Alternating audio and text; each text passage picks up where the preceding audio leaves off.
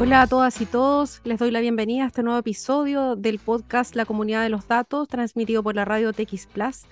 Hoy es un día muy especial porque a pocos días de, que tengamos que votar en las elecciones por una nueva constitución, eh, vamos a conversar sobre los derechos digitales que están consagrados en su texto constitucional. Así es que, bueno, vamos, tenemos una invitada muy especial también. Saludamos a uno de nuestros auspiciadores, Maglión Abogados. Este estudio jurídico es recomendado por los rankings más prestigiosos a nivel mundial eh, como uno de los mejores estudios de Chile. Lo puede conocer en magliona.cl. Y bueno, hoy día nos acompaña Patricia Peña, que ya nos habíamos conversado con anterioridad. Patricia, académica de la Universidad de Chile, experta en tecnologías digitales y género, magíster en comunicación, nuevos medios y sociedad de la London School eh, de Inglaterra. Patricia además es directo, parte del directorio de, del Internet Society en Chile, presidenta de la Fundación Datos Protegidos y con quien además pudimos trabajar juntas en, en, varios aspectos de estos derechos digitales y esta propuesta constitucional que se encuentra a la vanguardia en este tipo de derechos en, en el mundo. Eh, Patricia, muchas gracias por darte este tiempo. Estamos en vivo hoy día, once y media de la mañana. Gracias. Hola a todas, hola Jessica, hola a todos, a todas, a todos que nos escuchan en TXS Radio. Gracias por la invitación de nuevo, Jessica. Muchas gracias, Patti. Bueno, Patti, em, un poco ya han habido un par de, no sé si acá la, idea es que las personas hoy día en este capítulo puedan conocer, las que los que no han, leído o que no conocen acerca de, estos, de, la, de, de contemplar derechos digitales en la nueva constitución. Eh, para aquellos que, no saben, bueno, hay varios artículos referidos a, estas materias, como les decía, em, durante el, el curso que, de la tramitación de este texto constitucional, eh, hubo mucha discusión de qué derechos había que contemplar y qué derechos no. Uno de los derechos que ya estaba en la constitución anterior era el derecho a la protección de los datos y vuelve a contemplarse también en este texto. Pero hay otras novedades bastante em, importantes como el derecho eh, al acceso a la conectividad digital y a las tecnologías de la información o el principio de la neutralidad en la red, eh, la educación digital, la accesibilidad digital. Bueno, vamos a hablar un poquito sobre estas cosas eh, y, cuáles son esos, esas cosas relevantes. Pati, te dejo a ti un poquito para que conversemos sobre, bueno, la, conectividad, para partir. Sí, bueno, primero muy de acuerdo contigo en que la verdad la, apreciación que uno está teniendo también en la medida en que estamos en contacto con gente de fuera de Chile eh, es que em, se considera que realmente eh, esta propuesta de texto deja a esta propuesta de constitución eh, a un nivel bastante de vanguardia en relación a consagrar una cantidad de derechos que no necesariamente las encontramos en otras constituciones hoy día en el mundo o a partir de reformas constitucionales como se fueron haciendo en, algunos países latinoamericanos como Perú, eh, Colombia, México, por ejemplo, o también en Europa. Entonces, primero, hay como mucho interés em, eh, también en esta propuesta de texto, ¿no? Por ahí conversábamos en otro conversatorio que, que tuve oportunidad de participar la semana pasada junto a Daniel Saror del CEDI y Vladimir Caray de Derechos Digitales, que había como también quizás un mayor consenso en estos temas eh, de parte de, como de, de, de, esta alianza academia-sociedad civil respecto de que era muy necesario, muy importante y una tremenda oportunidad consagrar eh, un conjunto de artículos sobre este tema. Si bien ahí estaba un poco también, eh, Jessica, la expectativa, ¿no? ¿Cuánto eh, de digital iba a ser, entre comillas, esta, esta propuesta de constitución? Entonces, creo que el primer consenso está justamente en la idea de que era la oportunidad para garantizar a nivel constitucional el derecho a la conectividad y al acceso universal a las tecnologías de información y comunicación esa es una deuda que creo que Chile tenía desde, desde la vuelta a la democracia.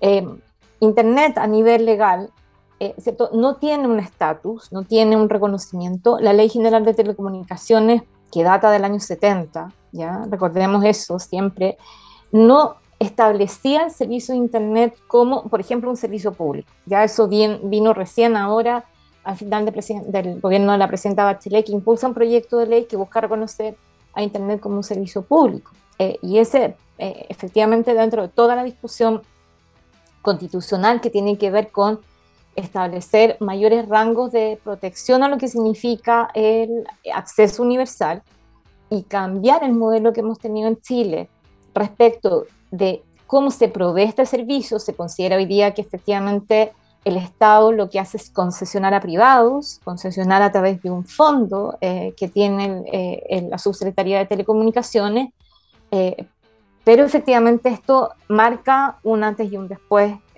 definitivamente en algo que es demasiado importante o que quedó mucho más en evidencia durante la pandemia, que era reconocer que en Chile todavía, tenemos, todavía cierto, brechas digitales, brechas digitales de acceso, brechas digitales de conectividad, brechas digitales de competencia y habilidades digitales en buena parte de la población. Eh, así que creo que ahí em, hubo una favorable acogida de la Comisión 7 que eh, impulsó este, esta, esta propuesta. Y además de entenderlo, Jessica, eh, que no solamente el derecho a Internet, ¿no? como, como a veces se, se cree que se tiene que definir, porque hubo una visión de futuro que efectivamente Internet es una tecnología que puede evolucionar, que de hecho está evolucionando y que pueden haber otras formas de conectividad digital. Yo creo que eso es, muy valioso eh, y que efectivamente si, si, este texto sale aprobado, va a complementar muy bien la tramitación del otro proyecto de ley que está proponiendo a Internet como un servicio público, también con una serie de cambios a nivel de la política pública hoy día. Y esto tiene un efecto directo eh, es la población, ¿no? Porque todas y todos hemos tenido episodios de fallas en la conexión, mala calidad del servicio eh, o falta de servicio, ¿no? Muchas personas hoy día viven en Chile en zonas rojas, ¿no? De conexión. sí, es importante, em, artículo 86 es el que establece eh, que toda persona tiene derecho al acceso universal a la conectividad digital y a las tecnologías de la información y comunicación. Eh, señala además este artículo que el Estado garantiza el acceso libre, equitativo y descentralizado, con condiciones de calidad y velocidad adecuadas y efectivas a los servicios básicos de comunicación, que es deber del Estado promover y participar del desarrollo de las telecomunicaciones, los servicios de conectividad y las TIC, y la ley va a regular la forma en que el Estado va a cumplir ese deber. Además, tiene la obligación de superar las brechas de acceso, de uso y participación en el espacio digital y en sus dispositivos e infraestructuras, garantiza el cumplimiento del principio de neutralidad en la red. Las obligaciones, las condiciones y los límites en esta materia van a ser eh, determinados por ley y que la infraestructura de, telecomunicaciones es de interés público, independientemente de su régimen patrimonial, y que también corresponde a la ley determinar la utilización y el aprovechamiento del espectro radioeléctrico. Esto es importante también, creo yo, em, porque se permitiría aquí abrir el espacio para nuevas formas de, eh, de acceder a Internet a través de un sistema tal vez mixto o de también otros sistemas como ha ocurrido en otros países como las redes comunitarias. Pati, ¿tú podrías comentar un poquito sobre las redes comunitarias para que la gente... Sí, sin duda es algo que efectivamente también en el último tiempo, por fin en Chile, se está abriendo la posibilidad de potenciar ese debate. Como mencionaba antes, en nuestro país, eh, cuando tenemos el proceso de vuelta a la democracia, lo que ocurrió fue que nuestra empresa estatal de comunicaciones si privatiza, queda mano, ¿cierto?, en un primer momento de una empresa monopólica como fue Telefónica, y luego los siguientes gobiernos lo que se hizo fue de alguna manera abrir el mercado, ¿ya? Y tenemos un, sistema efectivamente en el modelo de telecomunicaciones en Chile que ha apostado a esta alianza público-privada, como se llama, es decir, los privados se reconocen como los principales proveedores de Internet.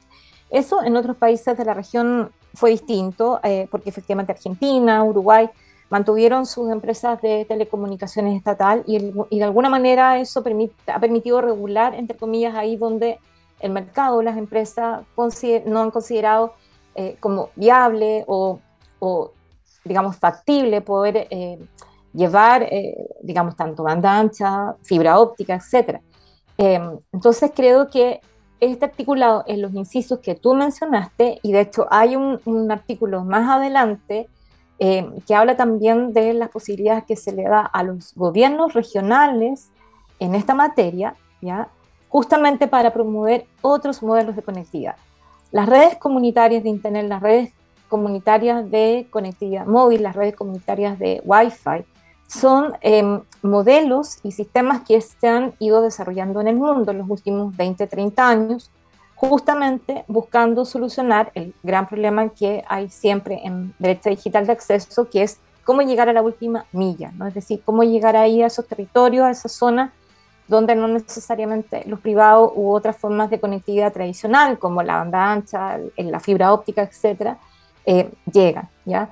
Eh, y son soluciones que en realidad están basadas en un modelo muy parecido a lo que son los medios comunitarios o las propuestas eh, que buscan involucrar a la sociedad civil o a las comunidades de base. ¿ya?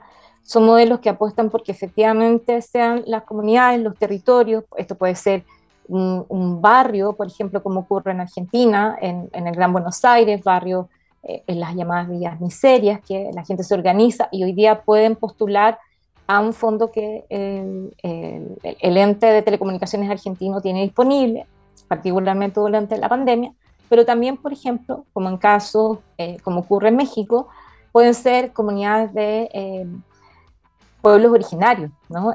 México hizo una reforma de telecomunicaciones hace ya algunos años muy interesante que eh, permite ¿cierto? la licitación del el uso del espectro, del espectro radioeléctrico a comunidades indígenas, ¿no? para tener sus propias asociaciones, por ejemplo, de proveedores de telefonía móvil y ahora en el último tiempo están avanzando hacia modelos de proveedores de Internet a través ya sea de eh, antenas, ¿no? que efectivamente las comunidades se involucran incluso en su en su implementación. Es, eso para los modelos de redes comunitarias es muy importante. Implica la participación y el involucramiento de las comunidades, no solo como usuarias o como beneficiarias, sino que también como quienes van a estar a cargo de la sostenibilidad de estos proyectos. Entonces, por ejemplo, se han formado cooperativas de telecomunicaciones, asociaciones locales de eh, servicios. Eh, la verdad es que son modelos que, que sobre todo Internet Society en América Latina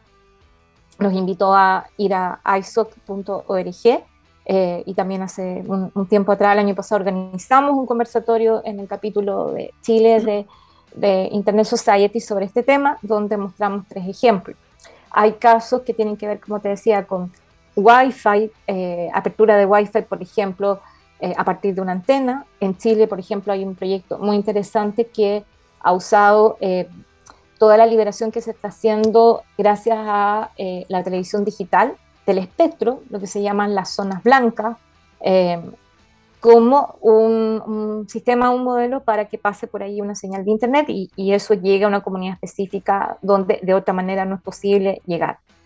Y quiero reforzar ahí, Jessica, que es algo que creo que para el país es muy interesante ponerlo en debate, en discusión. Ahí podemos eh, potenciar muchos eh, debates además interdisciplinarios, em, frente también a esta idea de que eh, en Chile tenemos ya esta idea de Internet satelital.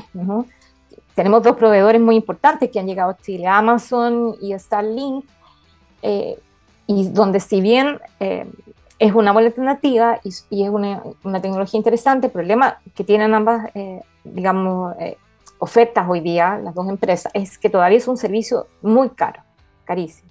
¿sí? O sea, la instalación, la mantención, en cambio, estos otros modelos apuestan por establecer precios más justos. ¿ya? Y yo creo que puede ser muy interesante esa mezcla de eh, poder hacerlo desde una alianza público, privado, sociedad civil, academia. Aquí la academia tiene una tremenda oportunidad para innovar, para desarrollar investigación aplicada.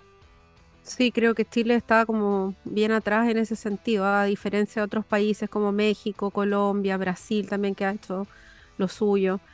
Eh, bueno, creo que es una alternativa bien interesante, acceso universal a la conectividad, no el acceso universal a Internet, sino que a la conectividad, que pueden existir más adelante en el futuro otras formas de, poder conectarse.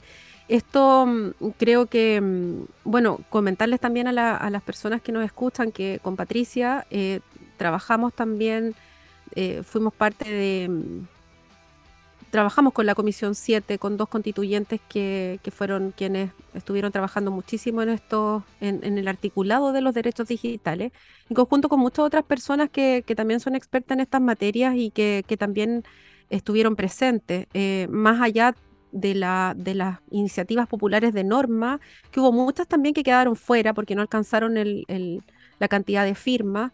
Por eso en general se ha hablado de que respecto de los derechos digitales no ha habido mucha discusión del contenido. El contenido que está propuesto en la Constitución en estos artículos eh, es un contenido que deja tranquilo, la verdad, que a todos los expertos en materia de tecnología. Y claro, por supuesto que hay unas novedades acá. Em, pasando ahora al artículo eh, sobre artículo 87, la autodeterminación informativa y la protección de los datos personales. Bueno, ahí en particular me gustaría como comentarles que, si bien ya la constitución del, del 80 eh, lo contemplaba ahora por una modificación del año 2018, la, la constitución actual, eh, este nuevo articulado eh, tiene más detalle, y ahí tiene más detalle porque eleva a rango constitucional las facultades que le otorgan, los derechos que le otorga este, protección de datos personales a, a las personas.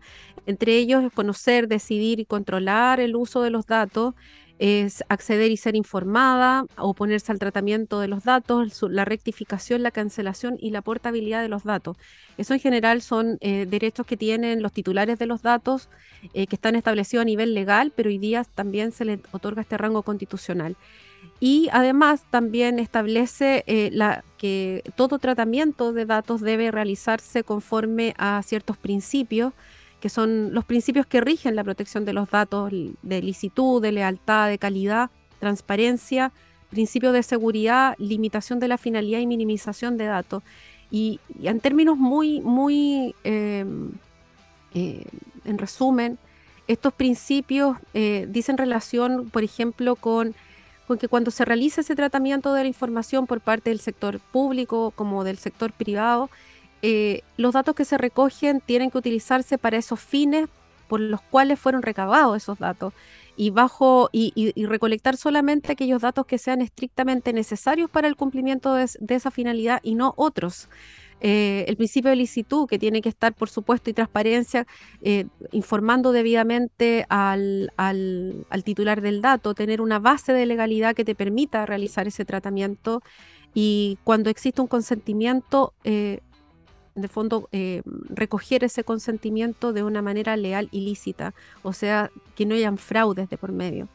Eh, esto es súper importante y además consagra este derecho, eh, este principio de la seguridad, que tiene que ver con las medidas técnicas y organizativas que tienen que adoptar los, las distintas organizaciones cuando poseen datos dentro de sus bases de datos, dentro de su información. Entonces, este artículo 87 viene, viene un poco a, bueno, sí hay una novedad que es el, este reconoce el derecho a la autodeterminación informativa, ya que es un concepto más bien eh, de la doctrina, ya eh, que este derecho que tienen las personas de poder controlar la información que poseen, que es básicamente la protección de los datos personales. Em, no sé, Pati, ahí si, si te gustaría agregar algo más respecto de los datos personales. Bueno, estamos viviendo unos días que creo que de alguna manera han vuelto lamentablemente como a poner el, alerta, ¿no? Esta nueva situación de hackeo a una plataforma de una institución pública, em, también eh, una cantidad de situaciones que siguen pasando a diario en el hackeo de cuentas, de plataformas de redes sociales o de lo que es más común para las personas, el WhatsApp. Entonces creo que sobre todo acá esto, este articulado también va a permitir eh, no generar no solamente un, marco institucional que dé mayores garantías, como tú decías, Jessica, sino que también que permita trabajar fuertemente en la educación y en la prevención. Eh, yo creo que eso es un aspecto que, que no debemos eh, olvidarnos en ninguno de estos derechos, que aquí todavía nos falta mucho en educación y formación en esta cultura digital en que vivimos, entender cómo funciona la tecnología. Y ahí quiero destacar entonces que ese articulado se conecta con el siguiente de, ah, sí, de educación. bueno, importante que este artículo 87 de protección de datos personales también dice relación con varios artículos de la Constitución. Uno es con eh, un nuevo derecho, que, que este sí que es inédito, no existe en otra Constitución, el derecho a la seguridad informática la protección y la promoción de la seguridad informática. Y aquí lo unimos un poco con estas obligaciones de adoptar las medidas que sean idóneas y necesarias para garantizar la triada de la seguridad, ya que es la integridad, la confidencialidad y la disponibilidad de la información. Incluso acá en la Constitución se, eh, eh, se incluye la resiliencia de la información que contengan los sistemas informáticos. Eh, entonces allí, em, si unimos la protección y promoción de la seguridad informática, artículos que es el 88, más el artículo, el artículo 70 que habla de, también de la, de la garantía del derecho eh, de privacidad de los metadatos, ¿cierto? Así es. Unido además a eh, la creación de una nueva autoridad de protección de datos. Bueno, eso también es, considerado muy inédito, ¿no? también a, nivel constitucional.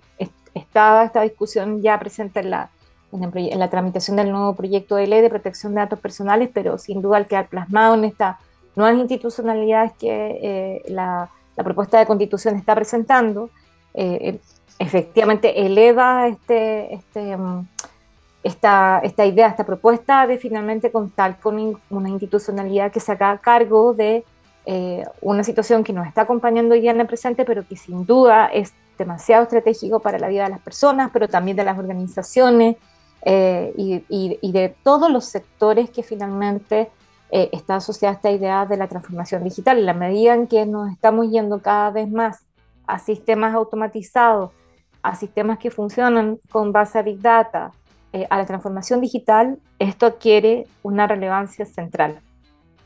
Sí, y bueno, además que la, esta autoridad, la Agencia Nacional de Protección de Datos, artículo 376, para los que quieran verlo, eh, le da facultades a ese organismo para que investigue, eh, fiscalice y sancione, además de, dice, normar, dice el artículo, y, pero también promover el derecho a la protección de los datos. Así es que, eh, bueno, sería una, una entidad única que tiene que podría garantizar efectivamente una independencia de carácter general eh, de temas desde el punto de vista de incluso político, ya eh, esta independencia de carácter autónomo constitucional. Así es que, bueno, muy importante mm, este artículo. Y mm, quería pasar, Patricia, al artículo 89, que habla sobre participar de un espacio libre, un espacio digital libre de violencia. Em, y eso también también otro artículo absolutamente inédito. Eh, en general en las constituciones del mundo se habla de, y, de hecho esta propuesta constitucional tiene un articulado muy importante que viene desde esta mirada feminista paritaria, un enfoque de género, sin duda, que lleva toda la constitución, de garantizar eh, esta idea de un vivir una vida libre de violencias en general, ¿sí? particularmente en el ámbito del colectivo de las mujeres, y de las comunidades LGTB y demás, que son hoy día las que en buena parte de los datos y de las estadísticas son quienes más sufren situaciones de violencia. Y esto, la verdad es que al estar especificado como tal, eh, también de alguna manera es una, es una propuesta muy inédita de parte de, las y los convencionales que lo han incorporado y lo han, lo han puesto en esta propuesta, eh, porque sin duda em, hay muchas interrogantes en relación a cómo primero, abordar, sistematizar, tener datos, cuantificar, en fin, entender el fenómeno que es hoy día eh, la violencia digital. La violencia digital en este articulado tiene una especificidad, eh, como tú decías, de eh, poner especial atención a los grupos de la población más expuestos, más vulnerables a esto, que tiene que ver con el colectivo de las mujeres y las disidencias sexogenéricas, porque eso es lo que hasta ahora los estudios y las investigaciones que tenemos en Chile es lo que ha puesto de manifiesto. Pero también quiero destacar que este es un artículo eh, que incluye a toda la población, ¿no? a todos los grupos, desde personas que tienen cargos públicos y están más expuestas o expuestos por sus vocerías o por su participación en la esfera pública digital, y también a personas que eh, sufren situaciones de violencia eh, en, el real y que de alguna manera, ¿cierto? Está, está diciendo este artículo, como también eh, lo ha mencionado Energía Amaranta, que también estuvo eh, participando muy activamente en la, en la, la, promoción de este artículo. Karen Vergara, Cecilia Ananías también, cuando decimos que digital es real. yo creo que ese es un, un punto muy importante y entender que también es un artículo que señala que no, no solamente eh, la ley se hace cargo de la penalización o de la tipificación de los delitos, sino que también invita a un proceso de prevención y educación en este tema. Mm. Entonces, eso también es demasiado importante particularmente porque eh, nos está también eh, invitando a generar políticas públicas para cambiar también nuestra, nuestra forma de convivir en el ámbito digital, Jessica. Yo creo que eso es un, un punto muy importante para políticas públicas que sí necesitamos realizar en el sistema educativo, de entender de que efectivamente si nuestra vida futura, presente, tiene que ver con esta convivencia en los espacios digitales, necesitamos también reglas que nos permitan convivir y hacer que este espacio también sea seguro para todas, para todos. Sí, bueno, una de las políticas públicas que más nos hace falta ahora es contar con datos, ¿ah? datos sobre los tipos de violencia y, claro, la prevalencia además de esta violencia sobre las mujeres y, y también de la comunidad LGTBI. Mm, súper importante. Y, bueno, hay un último artículo que es el artículo 90, eh, que garantiza el derecho a la educación digital. Ese me, me encuentro que también es un artículo súper importante porque además incluye a, a, la tercera edad, eh, también en otro artículo. Así que...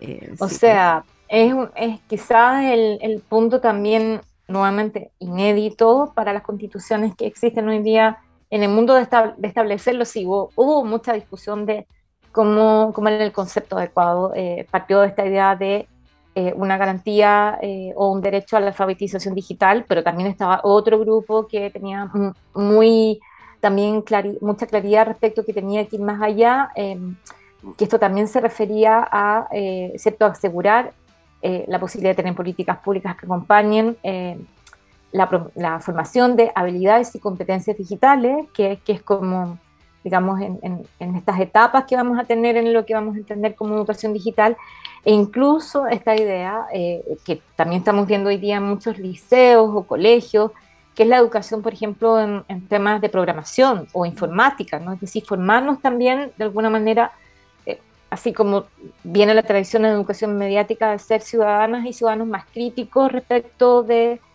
los medios, la comunicación, también hacerlo con la tecnología, eh, que, insisto, tiene, mucho que ver con esta idea de que hoy día eh, estas tecnologías juegan un rol central en la vida de todas y de todos, que están cambiando los modelos de trabajar, que están cambiando los modelos eh, de relacionarnos con el Estado, que están cambiando una serie de actividades cotidianas y donde no necesariamente todas ni todos tenemos necesariamente las mismas competencias y habilidades. Esto también es muy importante para el colectivo de las mujeres eh, especialmente luego de la pandemia, tenemos datos que nos están diciendo que todavía eh, el desempleo, la falta de participación laboral de las mujeres hoy día en Chile aumentó luego de la pandemia. Las mujeres que dejaron de trabajar en pandemia no necesariamente han vuelto a incorporarse.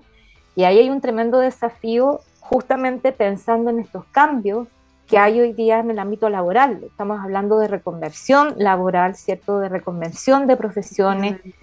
Entonces es una tremenda oportunidad para que las políticas públicas, los programas se focalicen realmente em, en las posibilidades que esta transformación digital tiene para las mujeres. Em, así que creo que en ese sentido también vamos a tener y esperamos que eh, haya un debate muy interesante cuando em, si esto queda consagrado finalmente, de cómo se va a implementar. Pero hay muchas posibilidades para muchas organizaciones de sociedad civil, la academia, el rol que juega también la política pública en promover programas mucho más, eh, yo digo, innovadores, ¿no? No solamente quedarnos, o sea, siempre tiene que haber alfabetización digital, como tú decías, Jessica, porque además hay un artículo más adelante que ahora perdí el número, pero que habla específicamente, ¿cierto?, de la preocupación que tiene que tener el Estado en acompañar, eh, por supuesto, a la población adulta mayor, que todavía tiene em, esta brecha de competencia, esta brecha de accesibilidad.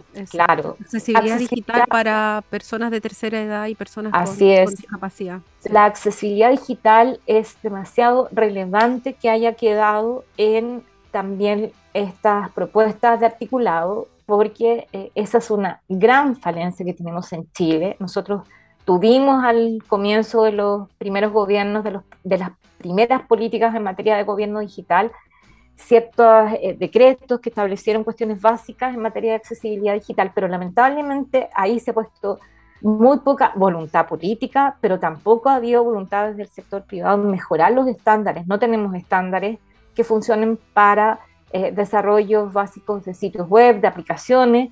Eh, y es una demanda continua, Jessica, de eh, justamente los grupos de personas discapacitadas que además también se consideran sus derechos en esta constitución. Entonces creo que ahí hay una tremenda oportunidad para saltar esa brecha. Eh, necesitamos empezar a entender que nuestros productos, nuestras soluciones, cada vez que tú haces una plataforma, un sitio web, una aplicación, tienen que tener estándares básicos de accesibilidad digital que ya están estudiados, que ya están establecidos por distintos organismos y que lo que necesitamos es implementarlos, ¿no? Porque la verdad es que afecta a una parte de la población que no puede interactuar con estos sistemas. Oye, bueno, esta tenemos que terminar ya, nos llegó el tiempo. Em, bueno, esta es una tremenda oportunidad, eh, la nueva constitución para Chile, ¿ah? con estos derechos digitales. Mira, nos habría encantado seguir conversando, Patti, pero ya estamos en la hora. Eh, yo te agradezco mucho eh, poder hacer este, este podcast y bueno, nos despedimos. Muchas gracias, Patti. No, gracias a ustedes. Vayan a votar tranquilas, tranquilos el domingo. Eso es lo más importante. Y ojalá que, sea cual sea el resultado, este grupo de articulados los sigamos promoviendo eh, y los sigamos trabajando. Claro, vamos a hablarlo próximamente. Muchas gracias, Pati. Un abrazo, chao, chao. Gracias. Bueno, ¿sabía usted que el pasaporte chileno es el más poderoso de América Latina que abre puertas para acceder a 174 países sin visa, ubicándose en el lugar número 3 a nivel mundial. Eh, IDEMIA, fabricantes del pasaporte en Chile, hacen del mundo más seguro, son líderes en identidad y biometría y entregan tecnología sofisticada a escala humana.